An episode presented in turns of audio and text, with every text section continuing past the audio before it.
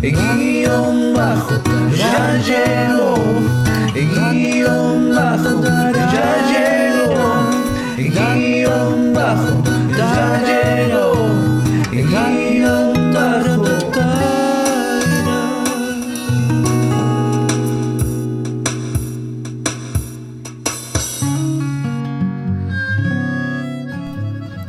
Hola, hola, hola. Buenas noches a todos. Otra vez estamos dándole la bienvenida a Guión Bajo, lunes a las 8. Estoy muy contento de estar acá. Todos estamos contentos. Estuvimos esta semana escuchando muchas personas que nos están escribiendo, de que nos escuchan de diferentes países. Están escuchando los podcasts, eso me pone muy contento. Están entrando a Spotify, están escuchando, están eh, escribiendo, están queriendo conocernos también. Hasta y en el diario. Hasta en el Hasta en diario. el diario. no- Nos, leyeron, de paso mandamos a un saludo y agradecemos a Diario Nuevo Libertador que nos hizo una le hizo una nota a uno de los integrantes, a Mauro Yáñez. Yáñez. Una, una nota. Sí, sí, sí. que ¿Fue linda nota, Mauro? ¿Te gustó? A ver. Sí, muy linda. Linda. Muy linda, la verdad. Linda nota. Qué bueno eso, ¿no? No, bueno, pero justo, justo eso, esa es la idea, que podamos eh, conocernos entre todos, eh, qué hacemos en la universidad, los invitados que llegan, poder eh, mezclar ideas, empezar a, a- a tener un poco más de comunicación. Y esta sección justamente es para eso. Y ahora que te voy a dar la bienvenida, Félix, te voy a hacer una pregunta, como siempre hacemos, para que los oyentes empiecen a conocernos. Y que también los oyentes, si quieren, pueden responderla también. También. Obviamente. Totalmente. Pueden, pueden jugar en sus casas a responder las preguntas. algo Sí. Pueden, sí. Totalmente. Y, y es esta, ¿ok? Me dan miedo tus preguntas. No, siempre, esta, pero- esta es fácil, pero tenés que pensarla porque dice, ¿en qué película o serie seríamos actores principales cada uno de nosotros? Elegí una para cada uno. El Señor de los Anillos. ¿Quién? Eh, Claro, u- dijo digamos- una para cada uno. Claro, O sea, claro. Una película Ah, para una película, Franco una- o serie. o una principal para tal película vos. Actor principal para otra película Nacho. Me gustó mucho. Así. Ah, bueno, entonces Nacho iría en. Ya más o menos creo que sé cuál. No, eh, la- la- no, ¿cómo decir la de Nacho? Sería En busca de la felicidad por el parecido No, que tiene con el actor no. Will Smith. El parecido. No, Yo no, que ibas a ir por quién, quiere, ser, millonario. ¿Quién quiere ser millonario? Pero también puede Una ser pinta de que, hindú quién tremenda quiere ser Nacho. millonario, puede ser, ¿ah? Después a, a Mauro le daría la película esta, no sé si alguna vez la vieron, creo que se llama Gol, que es eh, donde un, un No la vi. ¿Qué meteoro? Que iba no, no, un jugador, un jugador mexicano que, que la historia de un jugador de fútbol mexicano que se va a jugar al Newcastle. Pues claro. Bien. Entonces, por el que le gusta el fútbol, Bien. Sería ahí. A mí también me gusta el fútbol, pero Pero, pero él, va- él, Él juega. Me parece claro, tiene más, tiene más talento. Tiene un poquito más de talento. Eh, a Franco lo pondría en. Una de Bruce Willis. Claro, duro de matar. bien, me gusta, Bien, me ¿sí? gusta. Y a mí por el parecido con el actor en El Señor de los Anillos como Aragorn. Igual. Me identifico sobre todo por, por el pelo y por la barba. Está, bueno, bien. está Si, él, bueno, lo- me si él gusta. quiere ser Aragón, dejémoslo. Dejémoslo. Y si la pregunta era para mí. Es por eso. ¿no? Es verdad, Bueno. es verdad. Bueno, seguimos con Nacho. Nacho, esta es tu pregunta. Dale. Si te arrestaran sin ninguna explicación, Si me arrestaran. si te arrestaran, claro, te arrestan, no dan explicación a Una vez nadie. Me paró la policía acá eh, andando en bici, pero porque iba No. en contramano. Pero no importa, seguimos, seguimos. Me parece que por la pinta Eh, de la fue- bici que tenía. Tal cual. Sí, perdón que me adelanté. La, la ansiedad me comió. O sea, estaba saliendo de la iglesia en bici y hice media cuadra en contramano y me paró la policía eh, de tránsito. Fuerte. Me dijo, ¿usted sabe lo que está haciendo? Saliendo de la iglesia encima. Capaz Eh, que la bici era dema- demasiado fachera para vos y pensaron que era Sí, de otra sí. procedencia. Sí, sí, sí, sí, no me secuestraron la bici. Perdón, Franco, sí. no, sí, no, está bien, está buenísimo. Eh, bueno, te, arrestan, no dan explicación a nadie, nadie sabe qué está pasando. Sí. ¿Vos qué pensás que tu familia y amigos pensarían que hiciste?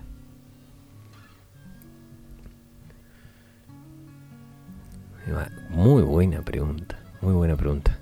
Eh, ¿qué, qué mis amigos, qué pensarían que hice? Eh, yo creo que capaz eh, algún accidente que haya cometido por haberme... Estoy pensando, ¿no? Eh, yo soy una persona un poco distraída a veces. eh, entonces yo me, me imagino algo así, estar manejando y, y choqué. Ah, No. me lleva alguien por delante o algo para no hacerla tan si lo ven a. Nacho por la calle, cámbiense de... Claro, váyanse soy, soy rápido. una persona distraída, yo creo que iría por ahí. No sé ustedes que por ahí que, que- que- que si te dije Nacho está arrestado, ¿qué pensás? Bien. Eh, que, claro, Se hizo justicia. Hay La justicia este funciona. Al fin. Al Eh, fin. no, sí, algo, algo que tenga que ver con algún descuido. Totalmente. Sí. También iría para Mauro eso también, por algún descuido. Yo creo que Sí, también sí, totalmente. Sí, Eh, me, pasó una, una vez eh, algo con, con- con la policía en ese sentido. Eh, ya que estamos, lo comento, estábamos, estábamos de vacaciones con mis viejos y yo en ese momento habré tenido 18, 19 y eh, claramente en esa época no había WhatsApp, no había WhatsApp, no había nada de esto. Entonces a la noche me acuerdo que eh, hablaba, o sea, me mensajeaba y, eh, con una chica y hablábamos mucho por teléfono. Y ese día salí del- del- de la casita del departamento que nosotros estábamos alquilando y hacía un frío. Entonces, ¿qué hice? Me puse una, una camperita con capucha. Igual tenía frío. Entonces medio como que me acurruqué, me puse como contra la pared sentadito en posición medio fetal, con las, con las rodillas para arriba y con la capucha puesta. No. Claramente una vecina le dio miedo mi comportamiento de estar sentado ahí unos 20 minutos, llamó a la policía porque pensaban que, Y sospechoso. que, que- que me, dijo la policía, no, pensábamos que te estabas drogando y que estabas en malas condiciones y te estábamos a punto de llevar. No. Y vos lo estabas dando todo por amor. Todo sí, Mirá, lo que la- las paradojas de la vida. Está bueno, está bueno. Bueno, Mauro, y llega tu pregunta. Que esa- es- esta también está buena. Estamos en una situación de crisis. Ahora que estamos en pandemia y, pasa. Estamos, no sé, fin del mundo. Y tenés que meter tres ítems en la mochila. ¿Cuáles serían? Y tenés que elegir a uno de nosotros para, para que te acompañemos. ¿Y por qué? Acompañarlo al fin del mundo. O sea, estamos en, en crisis. Tenés que meter tres ítems en la mochila y elegir uno de nosotros para que te acompañe en esta crisis. ¿Quién sería y por qué? Eh, tres ítems. Sí. El primer ítem, eh, purificador de agua. Muy bueno. Mirá. Hasta parecía que la había pensado Sí, y sí, todo. Sí, sí, la, la Sí. tenía lista. Eh, Siempre anda con un purificador de agua en el bolsillo. Sí, sí, sí, eh, completamente. Después, no sé qué más llevaría en la mochila. Llevaría abrigo, sí o sí. Por, lo cuento por una experiencia que tuvimos que fuimos con, con, acá con Nacho y con, y con varios más a, acampar y, y no llevamos bolsa de dormir, no llevamos nada y, y la pasé muy mal, la pasé muy mal. Me levanté muy enojado por haber pasado frío. Mucho frío pasé. No, no pusimos la, el cubretecho eh, en la carpa y entonces cuando empezó, eh, o sea, obviamente, rocío y, y me levanté con mucho frío, no veía nada. Al Yo otro dormí día- bien, ¿eh? Y Sí. eso que estaba compartido en la misma carpa. Bien, entonces, ¿qué pasó? Al, al otro día me levanto, miro hacia mi derecha y estaba mi cuñado, estaba Nacho y estaba eh, un amigo más, Maque, los tres acurrucados con el cubretecho, todos como No. si fuese una mantita, re contento y yo muerto de frío en un momento de la noche. Y con lo el que rocío. hice fue, tenía tanto frío, tanto frío que, que agarré la mochila que tenía mía, una mochila común para ir a, a clases, le saco todas las cosas que tenía adentro y puse los pies adentro de la mochila y cerré con el cierre hasta donde podía. Los Yo, piecitos yo en la mochila. quiero decir que cuando escuché por primera vez esta historia me salieron lágrimas de dolor al escuchar. Es una imagen ese- que me va a acompañar a mí toda la vida, Mauro, con sus piecitos hasta la altura de los tobillos eh, tapado en la mochila y el resto del cuerpo no. y si no, te- no tenía una mochila. En fin, eh, algo para abrigarme, claramente, eh, algo así, eh, purificador de agua y semillas. Bien. ¿De qué? ¿De lechuga, tomate? eh, De, de- eh, muchas, Muchas. muchas. ¿Para plantar o semillas así, fruto seco para, Para, comer? plantar, para Bien, plantar y sobrevivir. Y claramente a Nacho no lo llevaría porque me deja morirme de, frío. Y entre ustedes dos no sé cuál tiene más habilidades para sobrevivir. No sé. Llévame a mí. Llévame a mí. Ya está, Lleva, lo Franquito. El No, yo creo que todos tendríamos que aprender de acá a cinco años a, Sobrevivir. a sobrevivir cosas, Bueno. eh, datos. Yo que sé, aprender un día a plantar ciertas cosas para ciertas tierras, otra, o- alguna otra vez, no sé, cómo cerrar heridas, desinfectar con cosas que uno tiene, no sé. Hay, hay que aprender cosas, hay que aprender y, y, ten- y poder, no sé. Arrancamos esta semana. Bien. Arrancamos esta semana. De, ya, que- ya que estamos, vamos a, a lo siguiente, que es eh, noticias interesantes que no le interesan a nadie. Eh, para eso tenemos la noticia de Félix, por ejemplo. Muy bien, mi noticia llega desde la Universidad de Melbourne, donde un... ¿De, de qué universidad? Melbourne. Melbourne. Melbourne. Muy bien. Australia. No, Florida. Florida. Ah, mira. ¿En serio? Sí, sí, sí, por supuesto. Entonces, ahí en, en la Universidad de Por Florida, supuesto el equipo de entomología, ¿sí? Ajá. Hace muchísimo tiempo que te ha ¿Qué disciplina es esa? ¿Algo parecido al vóley o algo? No, es dentro de la zoología los Ajá. que se dedican a los insectos, Bien. ¿sí? Para que los chicos vayan de culturizándose. dedicarse, sí, sí. Bueno, ahora vas a, vas a saber cuál es la necesidad, Ignacio. La necesidad es, por ejemplo, este, este doctor lo que se dedica es a fabricar... un- Insectos, no me digas. No, no, no. Están tratando de fabricar una cura para el dengue. Ah, ¿no? Entonces lo que hacen es infectar a los mosquitos con una bacteria que de manera natural neutraliza el virus del dengue, ¿no? Entonces, este doctor se hizo famoso porque hace un par de meses subió una fotografía de su brazo lleno de mosquitos porque a él le toca monitorear a los mosquitos y les los tiene que alimentar con su sangre. Entonces, eh, en esa fotografía él mostraba su brazo absolutamente lleno de ronchas y había, había puesto en la descripción que habían batido el récord 5.000 mosquitos hembra alimentados y había perdido 16 mililitros de sangre Wow. gracias a la alimentación de esos mosquitos que después ellos los agarran, los liberan en libertad para que se vayan reproduciendo. y así de esa manera ese gen se transmite, lo que de manera natural lo que se lograría es eh, desarticular el virus del dengue. Me encanta, me encanta, pero me gustaría más que los extingan. ¿Eh? ¿A los a mosquitos? Los mosquitos. Sí, o sea, ¿por qué directamente no los A mí me gusta alimentan? que los liberen en libertad. muy bien, muy bien. Es lo que me gustó de todo. Sí, sí, hay que liberarlos en libertad. Fran- Franco, eh, más allá de extinguir mosquitos, ¿cuál- qué, qué nos traes? No, a mí me gustó una noticia que viene de Honduras, justo ahora en pandemia, que están todos con las computadoras, los estudiantes, están todos... eh, eh, Tenemos oyentes en Honduras. tenemos oyentes en Honduras, sí. O hondureños. Claro. No Saludos a, sabemos. Ma- a Honduras. Mauricio. Mejía. Le mandamos un abrazo grande. Muy bien. Y a Ricardo Arjona, que puede estar escuchándonos. Seguramente. Puede ser. No es de Honduras. ¿No? ¿Cómo que no? Nicaragua. ¿De dónde es? No, Nicaragua. No, sé, sí. Sí, sí. Ese, Bueno, es el, ese es el problema, que no sabemos dónde es. Ahí nos pueden escribir al cae, arroba y... No, la, la verdad que Arjona no es de mis predilectos, así que... Mío tampoco. Bah, en fin. Eh, sí, entonces, bueno, estaba esta chica eh, en clases virtuales, lo más bien, y le entran cuatro ladrones por la ventana. Claro, estaban todos los compañeritos mirando. Le dicen al profesor, che, algo está pasando en la casa de, de fulanita. Y llamaron a la policía, tuvo final feliz. No le pasó nada a la chica, llegó la policía, actuó muy rápido. Y gracias a el estudio online, a que podían estar todos en, en- en Zoom. eh, Con la cámara a- prendida. Con la cámara prendida, atendiendo las clases. eh, los capturaron. Esa, esa noticia me gustó mucho. Una Entonces, gran lección para los que no dejan la cámara prendida. Tal cual. Sí. Hay que que dejar la pasa muchísimo que los alumnos no prenden la cámara. Pasa mucho, pasa mucho. Así que para evitar un robo, Sí, mejor que tener la cámara encendida. Exacto. O la ventana cerrada. También. Una de dos. Otro dato. Mauro. Bueno, eh, yo la noticia que traje me, me pareció bastante interesante. Qué bueno. Sí, si para vos no hubiera sido interesante, ya arrancamos mal. Bueno, de todas maneras, yo solo quiero, acá varios contactos me están escribiendo de Guatemala, Ah, Ricardo Guatemala. Arjona. Sí, Ricardo Arjona para la gente que, que está ahí Ni eh, en Honduras, discusión. ni Nicaragua. Guatemala. Guatemala. Claramente no me interesa.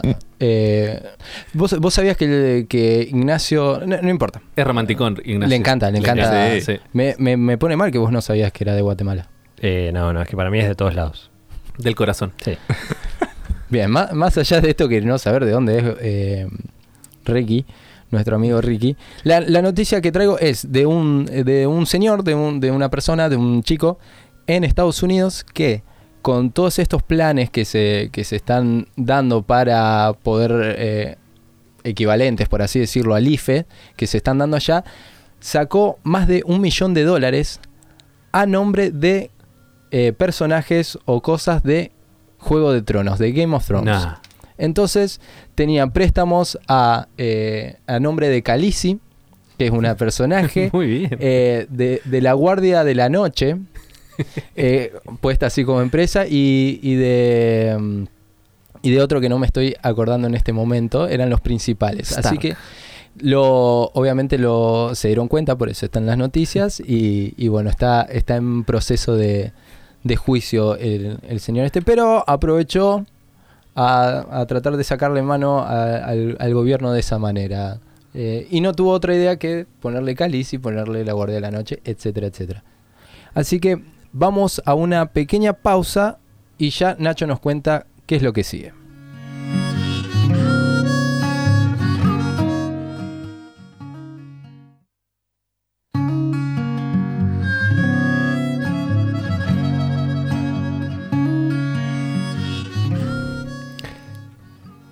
Quedó pendiente del bloque anterior eh, mi noticia y por ahí no iba tanto en el, en el tinte que veníamos, sino que queríamos hablar de, de por ahí un tema que está eh, trascendiendo mucho en nuestro país que tiene que ver tema incendios. Seguramente ya habrán escuchado eh, y por ahí para comentar un poco, si hay alguien que por ahí no ha, no ha visto, no ha leído, no ha escuchado nada, hace 25 días en distintas zonas de Córdoba arrancó un incendio forestal, creció de una manera tremenda. Eh, hoy en día hay 13 provincias afectadas por esto. Eh, y entonces, por este, por este motivo, tenemos en, eh, en línea a Gustavo Lager.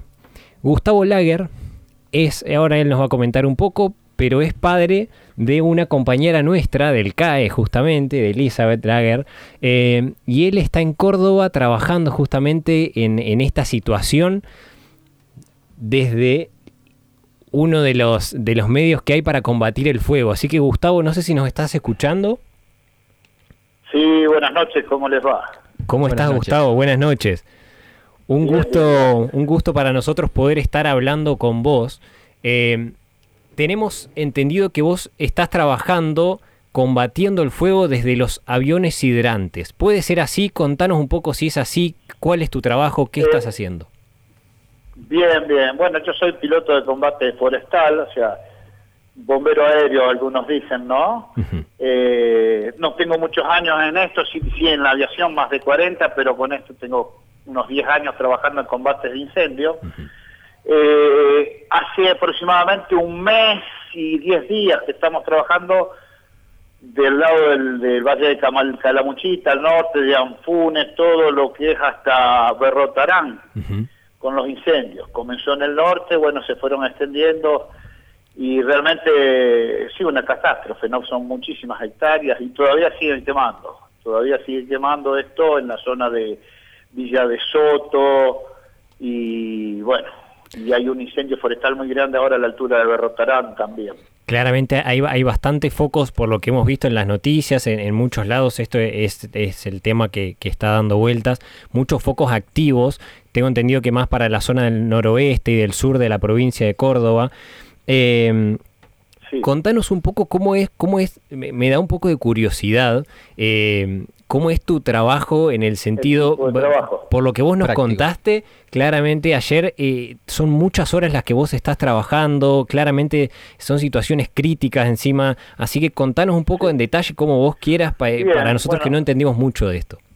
Bueno, así ligeramente comienza tipo 7 de la mañana, siete y media, Sí. ya si están las condiciones dadas por la meteorología, ya ponemos en marcha los aviones, los aviones son aviones de tractor, y tienen, son los aviones más grandes monomotores que tiene Estados Unidos a la venta para combates de incendios con turbinas, turbohélice en realidad, y una capacidad de 800 galones, unos 3.000 litros, 3.000 y algo de litros carga. Son aviones que tienen compuertas regulables, con una computadora que uno puede lanzar todo el producto, o todo el agua, o retardante, o espuma, lo que se requiera en este país. No se está usando retardante, por ejemplo, sí en Chile, Brasil. Eso es uno de los problemas, ¿no? Desviándonos de que por eso son imparables a veces los incendios. Nosotros tiramos solamente agua. Ajá. Y bueno, y comenzamos, volamos unas cuatro horas, paramos a hacer combustible y arrancamos a la hora siguiente y así, en promedio entra entre 8 y 10 horas por día que volamos. En condiciones, sí, siempre, cuando hay incendios eh, hay con- condiciones muy particulares, ¿no? Temperaturas, vientos, baja presión, o sea, y estamos hablando acá en, en montaña, ¿no? Así que se, se complica, pero bueno. Porque a la vez, Eh, eh, ho- hoy, le- hoy leía, perdón que, que te cortaba Gustavo, hoy leía Sí. que también hay como, obviamente, que hay mucho de técnica en esto, porque si, si uno tira, eh, perdón los términos y por ahí no, no, no, Sí. no, eh, leía que si, si tirás el agua desde muy arriba, el, el agua se evapora, pero a la vez si, si estás muy abajo en cuanto a altura, ¿no? Es peligroso para el vuelo y de paso preguntarte un poco cómo es el peligro por ahí que se corre en, en el trabajo que vos estás haciendo. Claro, claro, el agua, o sea, para hacer un lanzamiento, ¿no? En una carrera de lanzamiento para la descarga, Sí. lo ideal es tener una cierta velocidad que a veces se logra, a veces no, pues ya te digo, por lo que comentaba, ¿no? Las condiciones son, eh, a- ayer, antes de ayer teníamos 90 kilómetros de viento, eh, era, era una situación muy crítica, generalmente es crítica. Y si uno tira muy alto, se atomiza y no llega abajo. Y si uno tira muy bajo, no es que uno generalmente uno tira abajo, pero hay que tener cuidado que no estén los brigadistas trabajando, porque Claro. generalmente donde uno tira, eh, hace el lanzamiento, hay brigadistas trabajando, uno avisa por radio y se corren, hacemos el lanzamiento y vuelven a trabajar en la línea, porque si le descargamos o 3.000 litros de una, no nos ven a- venimos casi a 250, 300 kilómetros por hora, a la altura de los árboles, imagínate, es un, un golpe en el pecho, ¿no? Ha habido unos casos de unos incidentes con bomberos que no, no se han corrido y bueno, a veces por sacar la foto. Pero bueno, siempre se trata de hacer la- el trabajo de la forma más segura y lo más rápido posible para evitar consecuencias y que los daños sean menores en, Claro. en todo el sistema, ¿no? Eh, Gu- Gustavo, te, te habla te habla Mauro, otro compañero acá de, de Ignacio. Y Sí, te, muy bien, muy bien. Te quería consultar co- cómo es esto que, que vos comentabas, eh, que trabajaban con, con bomberos, que hay otras personas involucradas. ¿Qué, qué partes están ahora eh, ayudando a combatir todos, eh, todos estos incendios, estos focos? Bueno, sí, no es que solamente trabaja el avión, es todo un equipo. El avión es una herramienta más que se utiliza para apagar los incendios forestales. Eh, hay bomberos, brigadistas, que son los que están trabajando en la primera línea, atacándolo. Un fuego se divide con una cabeza, una cola, un flanco derecho y un flanco izquierdo. Y de acuerdo hacia dónde va, nosotros siempre tratamos de que se le llama interfase, donde podemos puede ir el fuego hacia alguna vivienda, acá hay muchas zonas rurales, todo esto en montaña, hay puestos, hay unas casas bastante interesantes también, entonces uno trata de, de llevar el fuego para que no toque al menos eh, las viviendas y no haya pérdida ni de viviendas ni vidas humanas, por supuesto. Claro, claro. Entonces un conjunto. Estos fuegos muy grandes, eh, hacía tiempo que no se veía un incendio muy grande, yo me acuerdo en el 2015, creo que fue el que tuvimos en el sur, en Cholila, estuvimos tres meses completos trabajando, muchos aviones. Esto hace más de un mes que estamos y bueno, se desgasta la gente, se desgastan los medios, se desgastan los pilotos, es complejo, es complejo, pero se, se han dado condiciones muy especiales, hace más de seis meses que no hay agua, no llueve en esta zona, ni tras la sierra, yo vivo en Villa Dolores, ni, ni detrás la sierra ni del lado del Valle de Calamuchita. A esto hay que sumarle que las temperaturas fueron elevadas y viento sí que es propenso a que a todo agarre de una forma muy fácil y se hace imposible. De todas maneras, es un dato que tal vez no conozcan, pero el 90% de los incendios son intencionales. Sí. Bueno, Gu- Gustavo, te, Esto hay unas condiciones muy especiales, ¿no? Por, la, por el clima.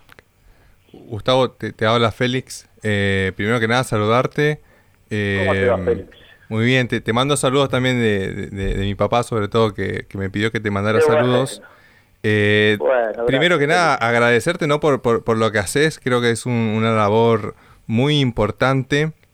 Eh, aparte, pones en riesgo tu vida por, por, por ayudar un poco a esta causa. Y bueno, vos finalmente mencionaste esto de, de los incendios intencionales. ¿A- ¿Algún mensaje que dar con respecto a esto a la gente? Sí, yo creo que la gente, lo que es al menos en la zona de Córdoba, se ha dado cuenta de que se, escapa de las manos. No es que uno prende y bueno, ya los bomberos, los van los aviones los apagan. No, en las condiciones climáticas en estos momentos es imposible. Entonces, eh, no sé qué pasará por la cabeza de, de cada una de esas personas, ¿no? Pero existe, el daño existe, no miden las consecuencias y Lo que siempre se recomienda es, nosotros hacemos a veces también prevención con, lo- con los más chiquititos, no con una serie de dibujos y demás, una charla en los jardines. Lo que, lo que se recomienda es que si hay viento, no hagan fuego y no se coman el asado, no quemen la basurita. Claro. Hay que tener mucho cuidado. Y en las zonas de sierra, las, las personas cuando van en auto no se dan cuenta que cuando está un poco alto el pasto y bajan en la, en la máquina, el escape, el catalizador tiene una temperatura terrible, ellos no se dan cuenta. Paran, hacen alguna cosita y siguen y quedó ese pastito prendido. A los cinco minutos agarra como... e- Ese es el tema. Entonces, muchas recomendaciones en ese sentido, que no se le instruye a la gente, el que tira la colilla del cigarrillo por la ventana, pensando, no, esto se apaga, y no es así. Y los daños son tremendos a, a la ecología, a los animales, a uno es, es impresionante. Yo hoy volví, regresé a las 7 más o menos desde... Estaba con base en la cumbre, me vine a Villa Dolores ya, y es todo negro. El humo que hay, eh, no sé, deben ser unos 80 kilómetros, 100 kilómetros, imposible, venía 9.000 pies por arriba toda esa capa de humo, bajé desde el otro lado de la sierra. Así que el daño que hacen es terrible. Cómo hacer conciencia es con los chicos, con los grandes ya no, no se puede. Bien, bien, No bien. sé si está cubierta la pregunta, Felipe. Sí, sí, Gustavo, muchísimas gracias nuevamente. Bien. Eh, No, por- a- Antes de hacerte una última cortita y, y- y- y ya cerramos entonces este momento, de todas formas está, eh, da ganas para poder charlar ba- bastante más, eh, es un tema que, que obviamente está bueno para, para poder informar y a la vez hay un poco también de curiosidad, obvio, de nuestro lado, porque Sí. es un trabajo que está bastante alejado también del nuestro como psicólogos. O- Hoy leía que que justamente a razón de, de- de las condiciones, el fuego está avanzando en algunas zonas en un metro por segundo. O sea, Sí. para nosotros es, hasta difícil de imaginarlo y eso te quería preguntar, la última pregunta cortita que te, que te hacía, eh, Sí. que te quiero hacer, es si a vos, quizás por el lado psicológico, que, que- que te lo pregunto, pero si a vos esto, ¿cómo, cómo te impacta? Porque también es una situación desgastante, imagino, de estrés, de, de- del- no sé, te- te- su- supongo que será una situación impactante. Eh, entonces te quería preguntar un poco, eh, para cerrar, eh, ¿qué, qué- qué te produce esto a vos? No, bueno, eh, es una actividad donde, bueno, ya hace muchos años, yo siempre, uno trabaja con mucha adrenalina. Después del primer vuelo ya empezó la adrenalina y uno vive con adrenalina, ¿no? Es así, cada trabajo tiene su... Entonces, no, uno no ve eh, trabajando la consecuencia, no, no, no, lo sentimental o alguno, lo que trata de, de- de focalizarse es en el incendio, hasta Claro. de dónde va, dónde puedo hacerme mejor trabajo para ir cortándolo, ayudando a la gente que está abajo, y no miro. Sí, después por ahí cuando uno va regresando, a veces nos traslado, porque a veces las pistas no están siempre cerca de los incendios, uno, qué sé yo, desde ver pájaros que salen prendido fuego y prenden fuego donde cayó, prendió fuego el otro lado, Claro. donde ver animales quemados y, por ejemplo, la gente no, no sabe, pero el caballo es una- uno de los animales más tontos porque se queda ahí, empieza a zapatear porque se quema y no se mueve. En cambio, la vaca, el burro, van orillando, van orillando hasta que buscan una salida por el alambrado. Entonces, es muy difícil que se atrape. Hay cosas, pero uno trata de no ver eso, trata de hacer el trabajo porque si no se haría un poco complicado. Totalmente, totalmente. Y bueno, por supuesto con las viviendas y la gente también. Sí. Uno trata de hacerlo mejor si se puede y, y si no, bueno.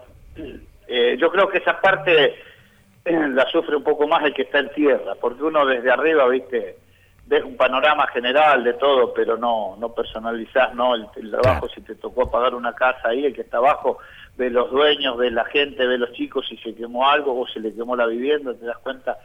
Eh, yo creo que ellos tienen un impacto más fuerte psicológico que uno. Totalmente. Bueno, Gustavo, eh, primero, gracias por tu tiempo. Obviamente que, No, que muchas gracias por tu tiempo. Como nos contaste, tu tiempo está casi todo el es, es, es trabajo, así que que nos haya dado unos minutos eh, lo, lo No, valoramos un montón. Y obviamente, como decía Félix, gracias también en parte, eh, lo, lo- lo decimos por los que estamos acá y por muchos más, seguro por el trabajo que haces. Ojalá podamos tomar un poco de conciencia del daño que se está haciendo, que se hizo. eh, y de verdad, muchísimas gracias por, por tu tiempo, Gustavo. Bueno, los felicito a ustedes por el programa que tienen y bueno, nos queda confiar en Dios nomás para que nos siga guiando y cuidando. Así Totalmente. que les deseo unas bendiciones para ustedes y para su programa y que bueno, que sea para, para aprender todo un poco más. Muy bien. Muchas gracias, Gustavo. Ahí escuchamos a Gustavo Bueno, Lager. Un cariño muy grande también a tus padres. Ahí va, muy bien, muy bien. Y a Eli también le dejamos un saludo entonces de parte de Gustavo. Un abrazo, Gustavo. Sí, yo que- bueno, bueno, buenas noches. Buenas, Buenas noches. Antes de ir al corte, quería comentar un poco porque, si ustedes no saben, yo siempre fui, amo los bomberos, Lo siempre sé. me encantó el trabajo de los bomberos, siempre respeté mucho lo que hacen. Y de chico siempre fui a, diferentes eh, cuarteles de bomberos en diferentes países para ver su labor, cómo se preparan.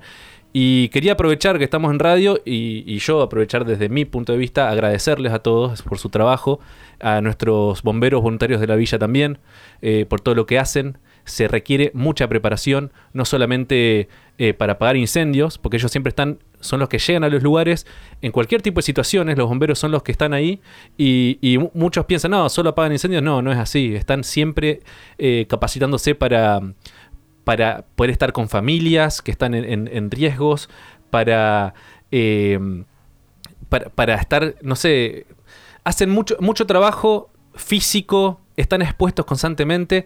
Muchas y- veces invisible el trabajo. Invisible, muchas veces invisible y nosotros necesitamos tomar conciencia. Necesitamos tomar conciencia y también recordar que fue el Día del Bombero, el 3, el 3, el 3 de octubre, eh, ahora también para saludar a todos y, agradecerles. Eh, si quieren, antes de empezar la entrevista, vamos a una pausa y ya volvemos.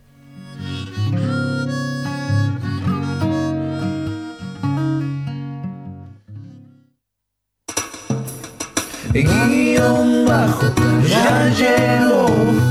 Guión bajo, ya llegó. Guión bajo, ya llegó. Guión bajo,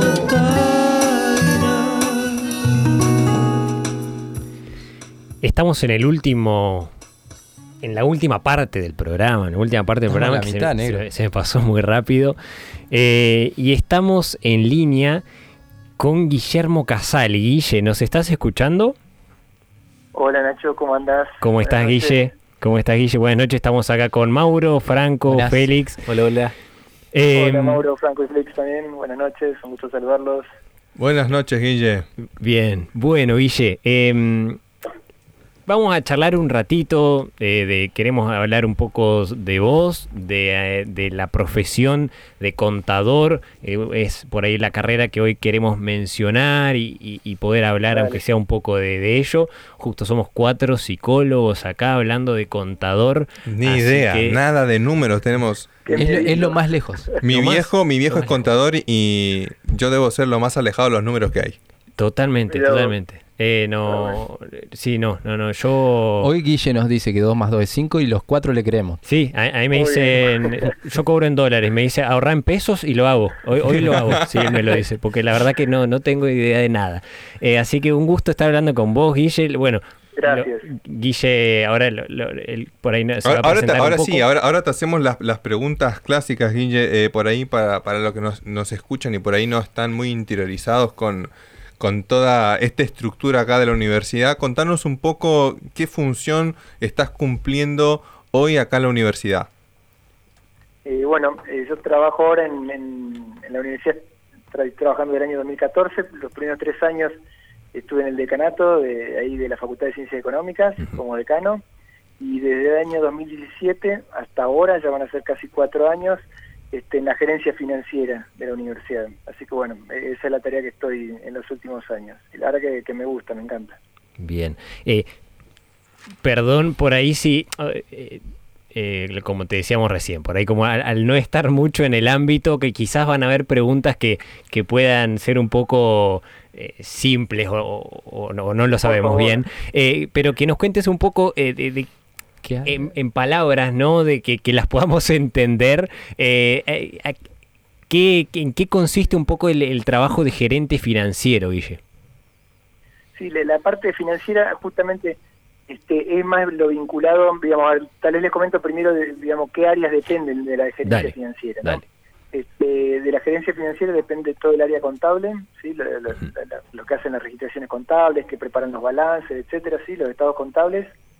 Este, después la segunda parte que por ahí es más conocida para todos, que es el área de finanzas estudiantiles, ¿sí? Eso también. Eh, después el área de, de tesorería, ¿sí? y después una cuarta un cuarto área que es eh, la, la de compras, todo lo que es la, la- la jefatura de compras y las compras que se necesitan para la universidad, etcétera. ¿no? Este, esas áreas de- dependen de la gerencia financiera. Y, y mi trabajo, como lo dice el nombre, por ahí es, es, digamos, es, es un rol de, digamos, tiene toma de decisiones, pero es más operativo, es como para ejecutar las decisiones que toma el área estratégica de la universidad, digamos, ¿no? El área estratégica que, que toma las grandes decisiones, bueno, mi función es, es trabajar más en la ejecución de eso, ¿no? Este, por decir algo, es decir, bueno, vamos a comprar, no sé, eh, computadoras para eh, cierta área, ¿no? Para guion bajo. Es una decisión estratégica, digamos, es decir, se va a hacer una gran compra, por lo por decir, ¿no? Bueno, mi función es acompañar lo financiero, buscar la mejor financiación, los mejores precios, eso depende del área financiera, ¿no? Guille, te hago una, una consulta que le hicimos a todos los invitados que, que vinieron al programa y es justamente con el tema de la pandemia, este área sumamente importante. ¿Cómo, cómo lo vivieron en este, en este, en esta área financiera? Sí, mira, al, al comienzo, obviamente fue un- un- las primeras semanas, los primeros tal vez dos meses inclusive, este, tomó su tiempito y, y costó readaptarse, ¿no? To- Tomó su tiempito. De- inclusive dentro de- del área que yo trabajo hubo áreas que fue más sencillo y otras que por ahí costó un poquito más de tiempo de adaptarse, ¿no? Pero realmente creo que con la ayuda de Dios se ha podido hacer, ¿no? Yo ya venía pensando de antes que había hay tareas eh, ciertas tareas y eso depende de la función de la persona, no se puede generalizar, decir, bueno, toda hora podemos trabajar desde nuestras casas, no puede ser todo el teletrabajo, Claro. no es así. Pero hay áreas que, que verdaderamente yo creo que, que, y eso lo está viendo todo el mundo ahora, que no tendría mucho sentido que vuelvan a, a estar sentados frente en una oficina haciendo una tarea con la cual no hay mucha vinculación con gente o la vinculación es mínima, que estén ocupando un- un- una oficina, ¿no? Claro. Así que yo creo que eso va, va a haber un cambio y es lo que se lee actualmente que va a pasar en distintas actividades, ¿no? Distintas empresas, etcétera. Eh, buenísimo, se, se viene un cambio, se viene, se viene una nueva realidad, por así decirlo. Eh, te, te quería consultar porque estuvimos averiguando y estuvimos eh, viendo distintas cosas que, que has hecho a lo largo de tu vida. Y primero, como para arrancar, es eh, ¿por qué ele- elegiste contador? ¿Por, por qué te, te fuiste para ese lado eh, de, de lo contable, de los números? Sí, mira, es una pregunta, es muy graciosa. Yo fui a- a- para contador porque porque no sabía qué hacer, sinceramente. Bien. Ah, muy bien. sí, sí, fue muy... Y ustedes como psicólogos me pueden, después me pueden dar una mano o tratar de, de, de- en- explicarme por qué.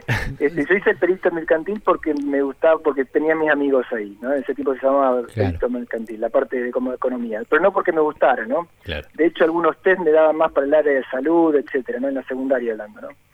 Y, y después cuando empecé la universidad empecé medicina. Empecé medicina en, en Rosario, este, estuve ahí tres meses, extrañaba la villa, mis amigos, este, volví a Córdoba con otro ambiente y también extrañaba acá este lugar, mis amigos, mi familia. Este, así que dejé eso y, en ese tiempo, bueno, no había tantas carreras en la universidad como ahora, era contador, psicología, este, teología eh, y, alguna más que, que eso, no mucho más que eso, ¿no? Después, bueno, este, música, etcétera, ¿no? Ya el profesor de educación física. Y bueno, dije, bueno, digamos, como había hecho el perito, digo, bueno, las otras por ahí las descarté un poco, pensé en psicología, de paso también, pensé en psicología, pero no. Pero no, está bien. Entonces, bueno, bien, que podía bien. ser contador, ¿no? Y, y contador la, la estudié y me encantaba, no sé, matemática, estadística, álgebra, pero no me gustaba contabilidad, no me gustaba economía. Y, y terminé la carrera y empecé a trabajar y me, me, me encantó el trabajo. Realmente, o sea, la carrera la hice con mucha disciplina, estudiando, pero había materias claves así que no eran mi, mi pasión, por decirlo así. Pero pero es la, pero después la aplicación de esas materias que no me gustaban, o sea, trabajar en el área contable, trabajar en el área tributaria, todo eso, me, me encanta, me, me sigue gustando hasta el día de hoy. ¿no? Y no me arrepiento para nada de haber hecho contador medio obligado, por decirlo. Eso está muy bueno porque justamente uno cuando termina las carreras, viste, como que empieza una, una nueva vida, viste, como que eh, uno termina y no sabe para dónde ir y, y- y claramente te gustó y seguiste por una rama que, que, que- que ya lo veías viniendo, eh, ya lo veías antes de terminar la carrera.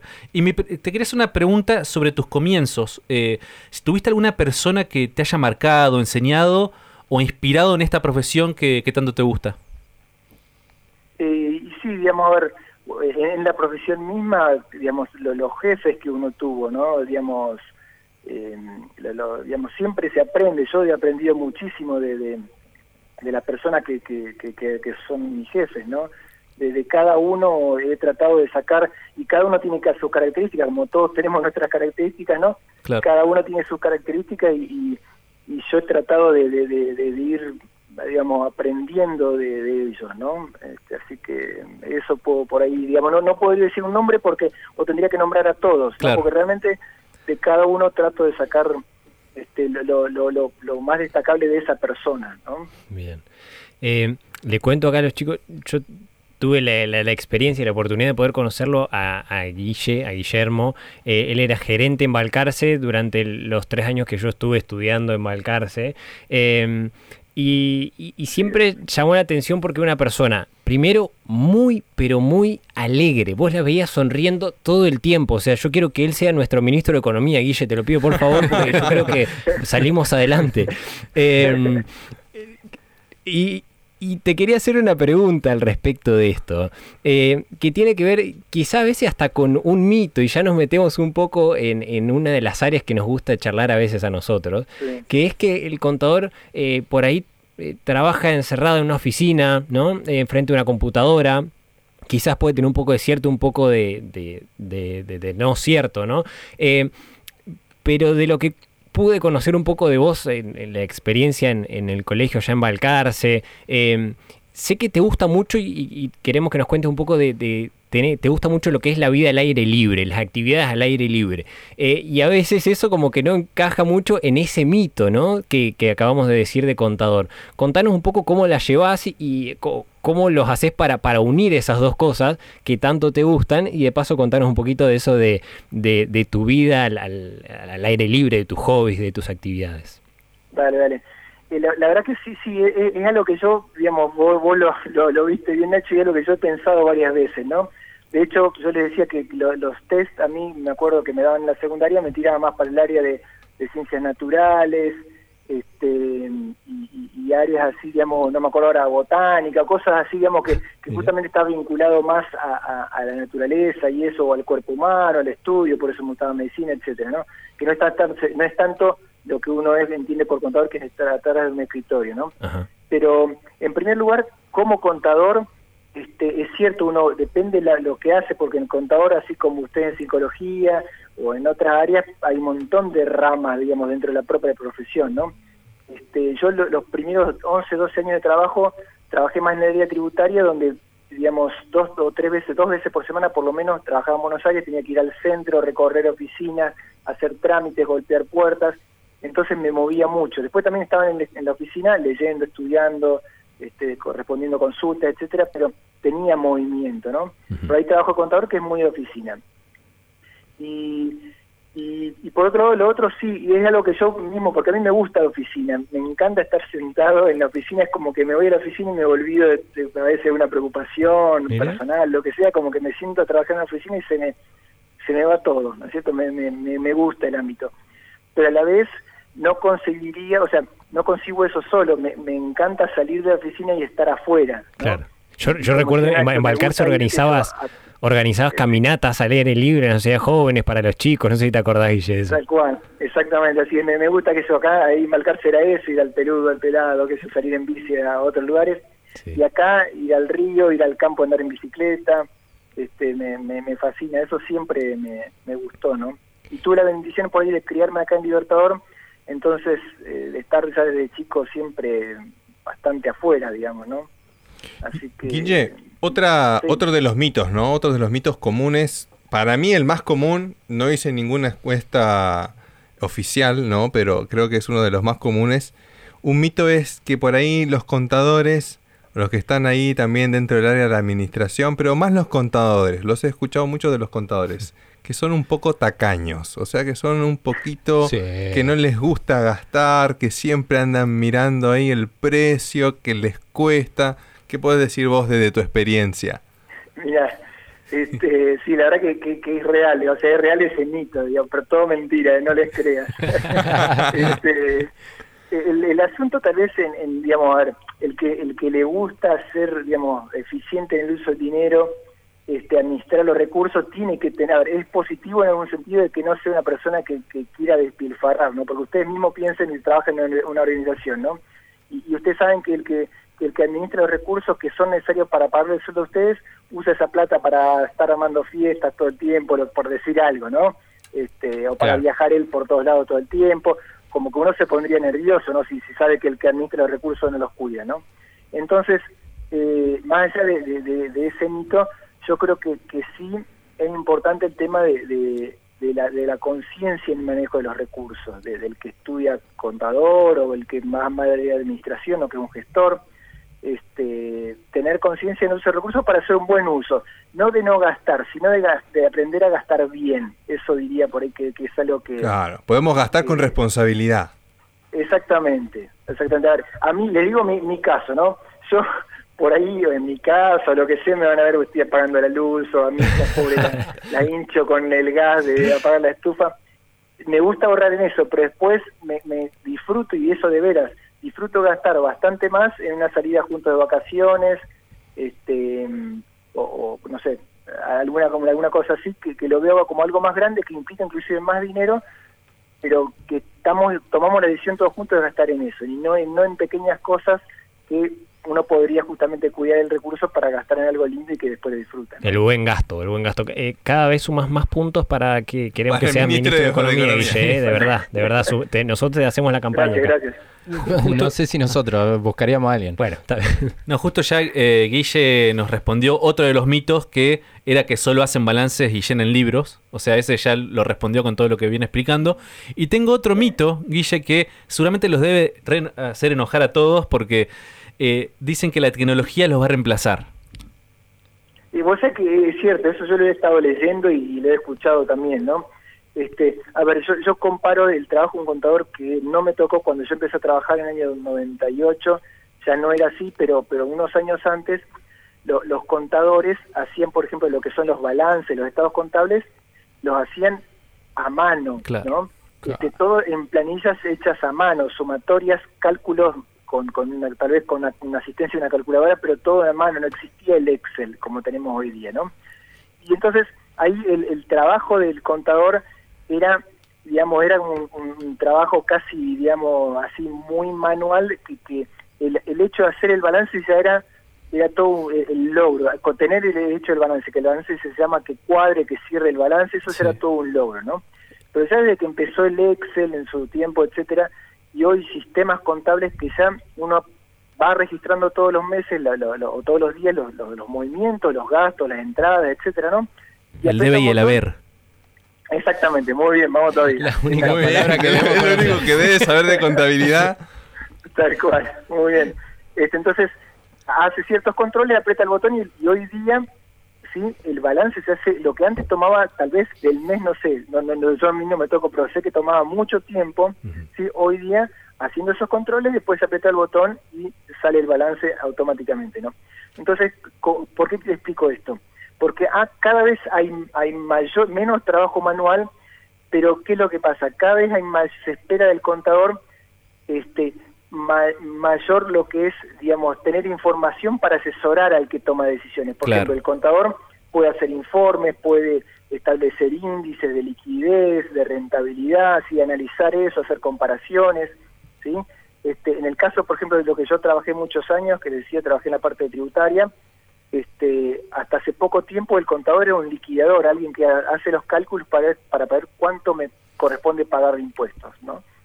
Hoy día eso ya, la liquidación ya va siendo bastante por sistema, entonces cada vez el contador tiene un trabajo más de asesoramiento al, empresario, a, a decirle, mira, cumpliendo la norma, haciendo las cosas bien, bueno, bu- busquemos la forma de pagar menos impuestos, ¿no? Sin evadir, pero pero buscando la, la normativa correcta y tratando de pagar lo menos posible, ¿no? Como que la Entonces, tecnología el los- contador va yendo hacia eso, ¿no? Sí. Como que la tecnología los va ayudando con más herramientas y al mismo tiempo los va obligando a hacer más análisis y cómo Más usar precisos. esas. Y más pro- exactamente. Exactamente, exactamente, así es. Y eso es un proceso que le decía, yo creo que en los últimos 30, 40 años ya empezó ese proceso, ¿no?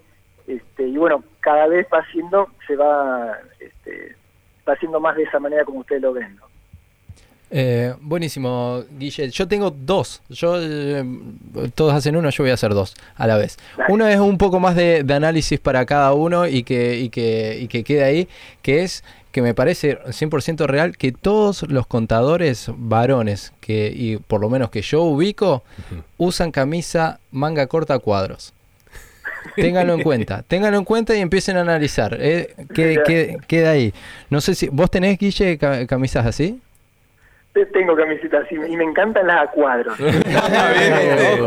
Estamos ahí, entonces, desmitificando algo para hacerlo cierto. Y e- e- encima, por lo, por- lo que pudimos averiguar antes de, de- de llamarte, obviamente, Guille, tratamos de averiguar un poco sobre vos, un poco de información, y en todos lados fueron a lo mismo de que por lo general como estudiante o en tu en tu época acá cuando estabas acá siempre te destacaste por ser un tipo muy Fachero. muy fachero que vos no, No. lo vas a decir Guille está perfecto. está perfecto no hay problema o capaz que si lo querés decir está perfecto también y queda como título redundante y listo eh, Eh, pero pero bueno eh, voy a asumo a tu mito Gra- Gracias, gracias. Eh, básicamente, eh, el primero era ese. Yo conozco varios más que tienen camisas a cuadros y, y manga corta. Y la otra es que si a vos te va bien en matemática, te- seguí contador porque es l- exactamente lo mismo.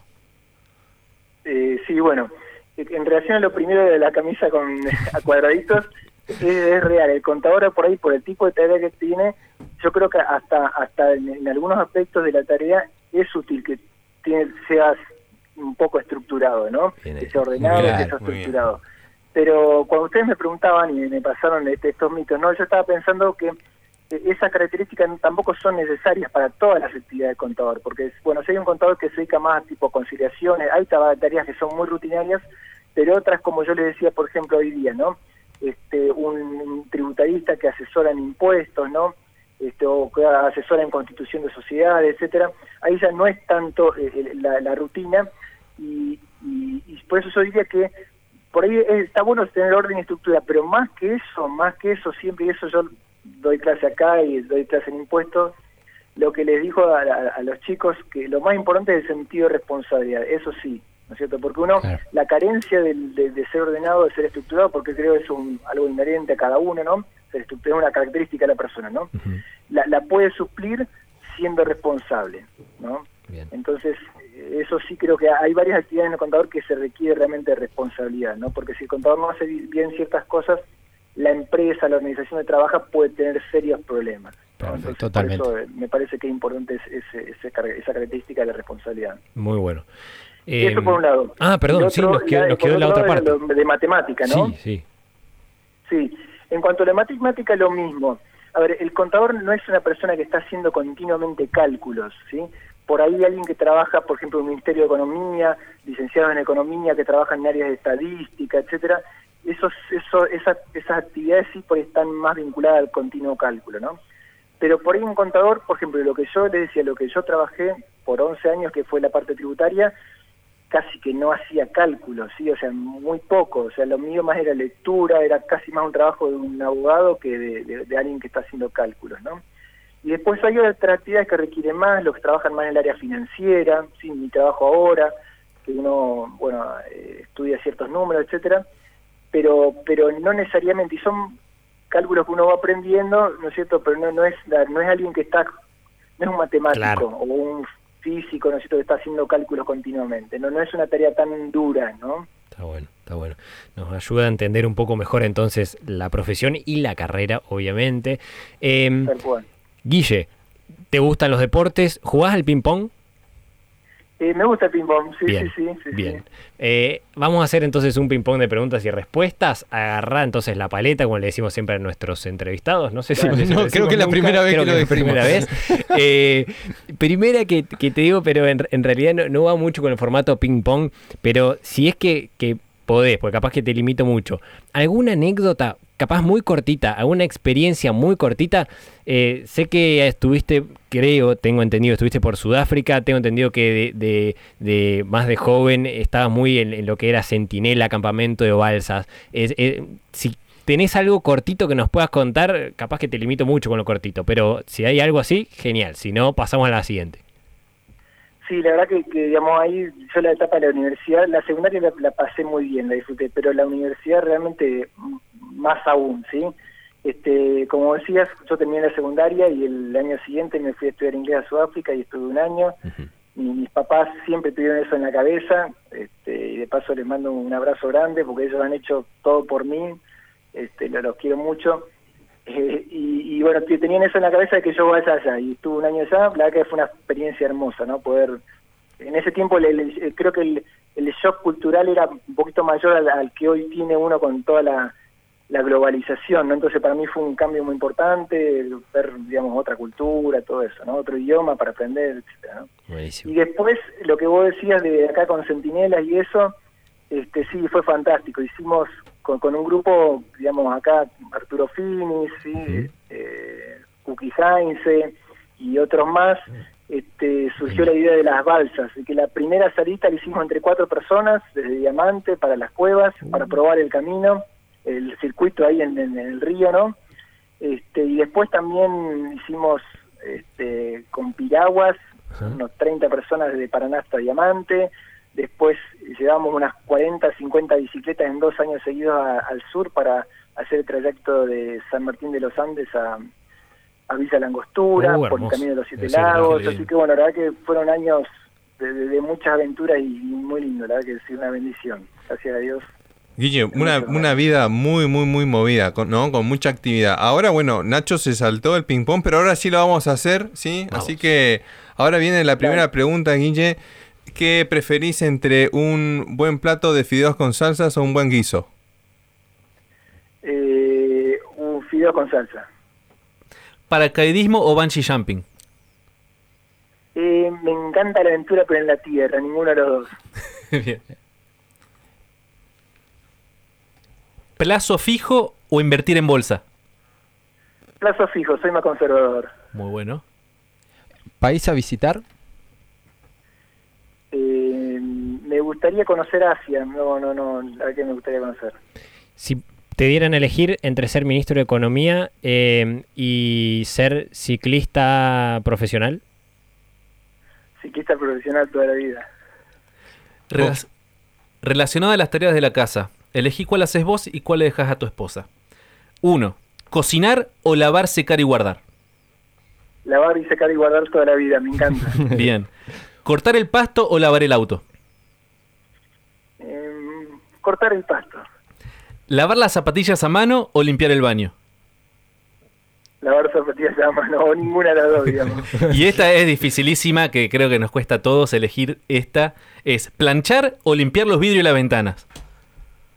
Eh, ninguna de las dos. está muy difícil. esa es difícil, esa. Dale, dale algo para el aire libre, si no, lo, lo- lo encerrás ahí, me Lo parece encerraste. que... Claro. Pero, pero entre las dos, entre las dos prefiero limpiar los vidrios, ¿eh? Wow, bien. Se la jugó, bien. Muy bien. Bueno, Guille, eh, la verdad que un gusto para nosotros poder charlar, poder charlar este rato con vos. Totalmente. Espero que te hayas sentido cómodo. Próximo Eh, ministro de Economía, entonces. Exactamente. Pero, Arrancamos pero con esa cicli- campaña. ciclista profesional a tiempo libre. También, sí, sí. Claro. Está bueno. Sí, sí. Eh, dirige el país desde su bici. Así va a ser, Ah, ese es ese el nombre de la nombre. su campaña. oficina en diferentes lugares. Ve- Vengo a dirigir el país desde mi bicicleta. Bueno, muy Bien, bien. me gusta. Hay que, hay que buscarle fórmula también. Un presidente o algo así para que. No, solo el ministro de Economía. Solo- Solo- presentamos solo eso. Solo Bien. eso, después que se encarguen los demás. Eh, o con Cookie Heinz y Arturo Finis, ahí tenemos Ahí toda está, la... Todo el gabinete, todo el gabinete. Increíble ese gabinete. personaje. Eh, la producción seguramente después estará jugando con alguna camisa cuadros y, y la corta. Camisa marca Excel. Buenísimo, eso. Muy malo. No, el cuadrícula, bueno. eh, esperamos que te hayas sentido cómodo, Guille. ¿Te sentiste cómodo charlando acá un ratito con, Muy con bien, nosotros? ¿Y qué va a responder? gracias, Muchas gracias. Bien, lo condicionamos un poco. Guille, de verdad, un gusto. Eh, así que bueno, eh, quizás en algún momento, en otro momento podremos volver a, a conversar. Eh, gracias por tu tiempo, gracias también por ayudarnos a desmitificar un poco lo que tiene que ver con la carrera.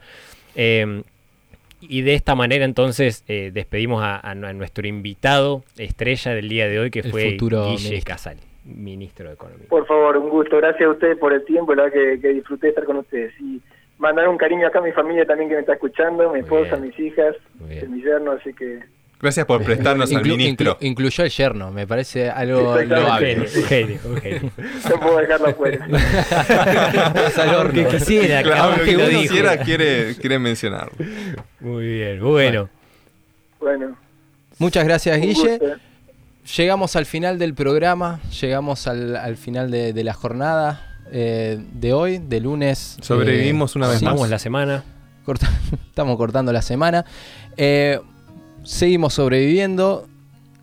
Muchas gracias por, por escucharnos, muchas gracias por estar. Se nos viene un especial de guion bajo Eh, el lunes que viene. El lunes que viene tenemos un especial de guion bajo, ténganlo en cuenta.